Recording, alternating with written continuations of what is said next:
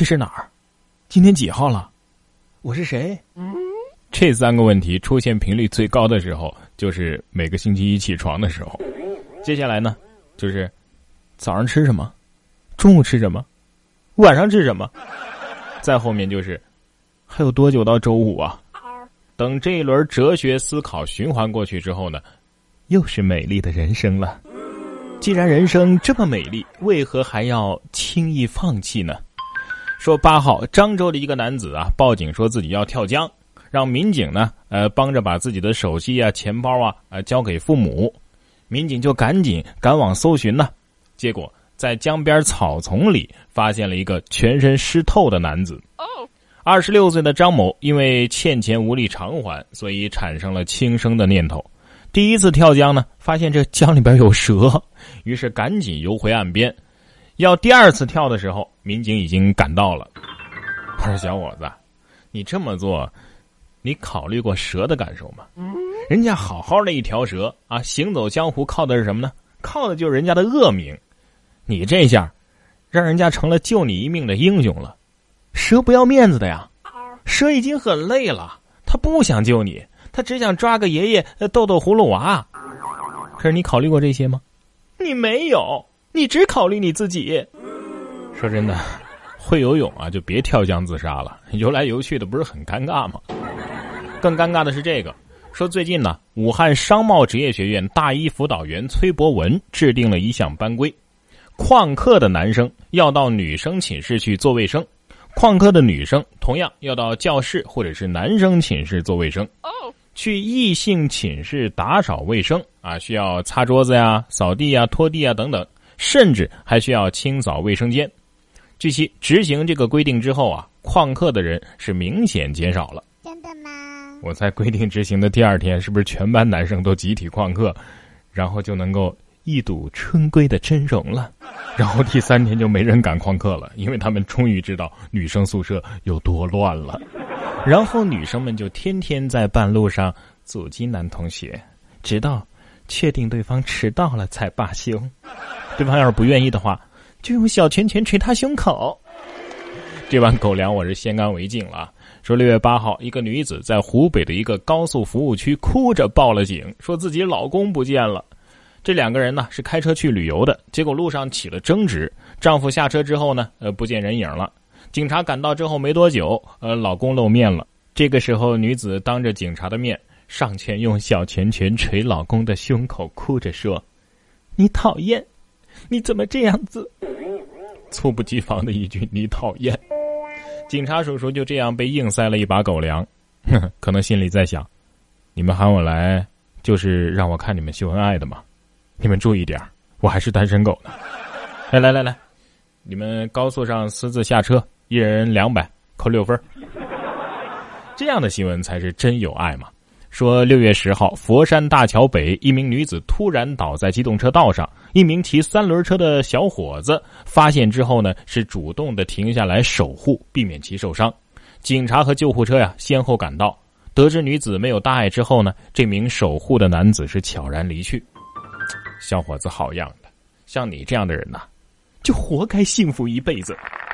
你说这姑娘要是以身相许多好啊！要是前几天新闻里那个被碾压致死的女子碰到这样的小伙子，那该有多好啊！一个是冷到骨子里，一个是热到心肠里。同样的新闻反差太大，只能感叹前一个没遇到好人吧。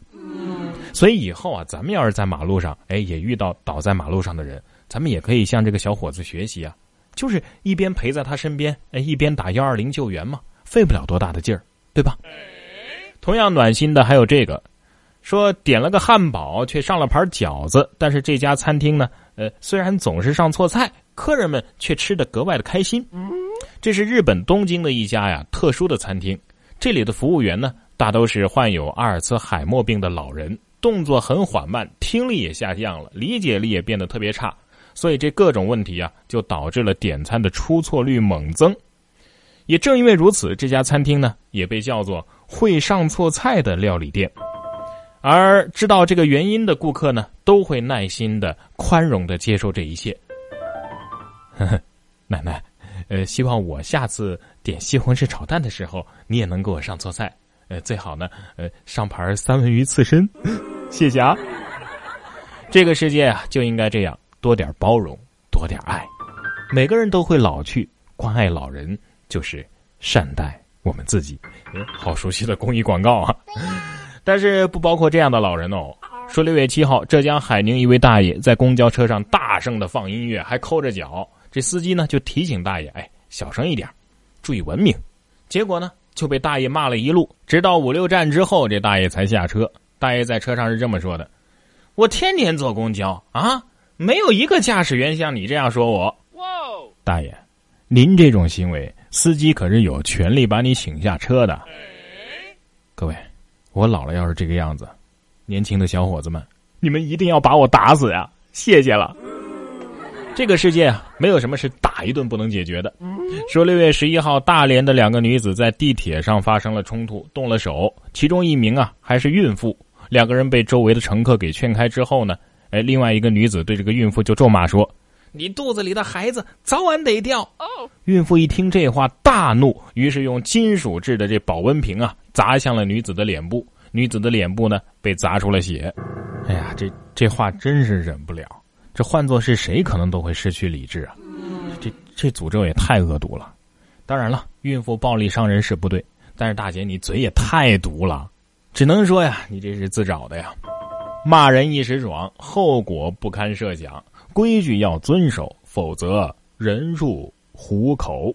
据长沙生态动物园有关负责人介绍，近日的一个中午，曹姓的三兄妹从动物园科普区的山林当中翻过围墙之后，进入到车行区孟加拉虎园的围墙外，还不顾墙上内有猛兽，严禁翻越，后果自负，内有电网等等这些警示牌的警告，正准备啊寻机攀爬翻越四点四米高并且带有电网的。第二道铁丝网的围墙，被值守人员发现之后呢，工作人员对这三个人呢进行了制止，同时及时把这三个人带到了安全地带，并且呢移送到当地派出所进行教育。四米四高啊，还有电网，你还敢爬？这这谁给老虎点的电烤串啊？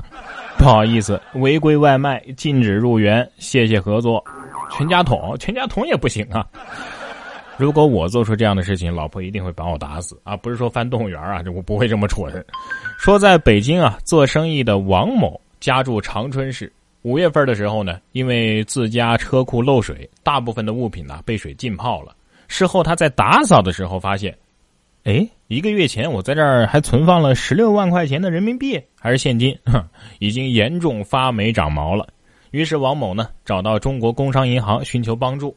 银行的员工把这些残损的人民币用自来水冲洗，然后用一百度的开水冲洗了两遍，这毛啊才少了很多。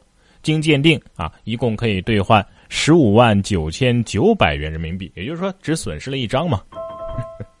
用开水冲洗，这才是真正的洗钱呐！最后把钱洗干净的时候，大哥的心情，可能跟我们从很久没穿的衣服里边翻出了五十块钱一样开心吧？啊！所以这种事情啊，永远不会发生在我的身上，毕竟我没有那么多钱。但是有些东西啊，真的我看了之后呢，即便没钱也想买买买。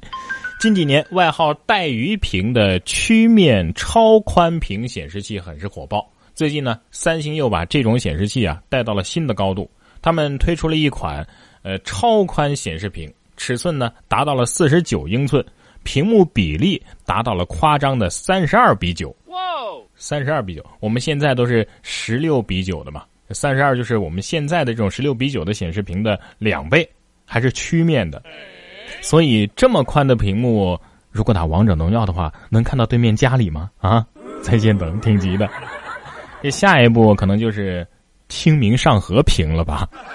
干脆咱们做个圆筒的嘛，是吧？玩三 D 游戏直接三百六十度全景，还能配套卖专用的转椅，是吧？然哥说新闻，新闻脱口秀。想要跟我取得交流的朋友，您可以关注微信公众号“然哥脱口秀”，发送微信消息，在喜马拉雅 APP 搜索“然哥脱口秀”，可以点播收听更多精彩节目。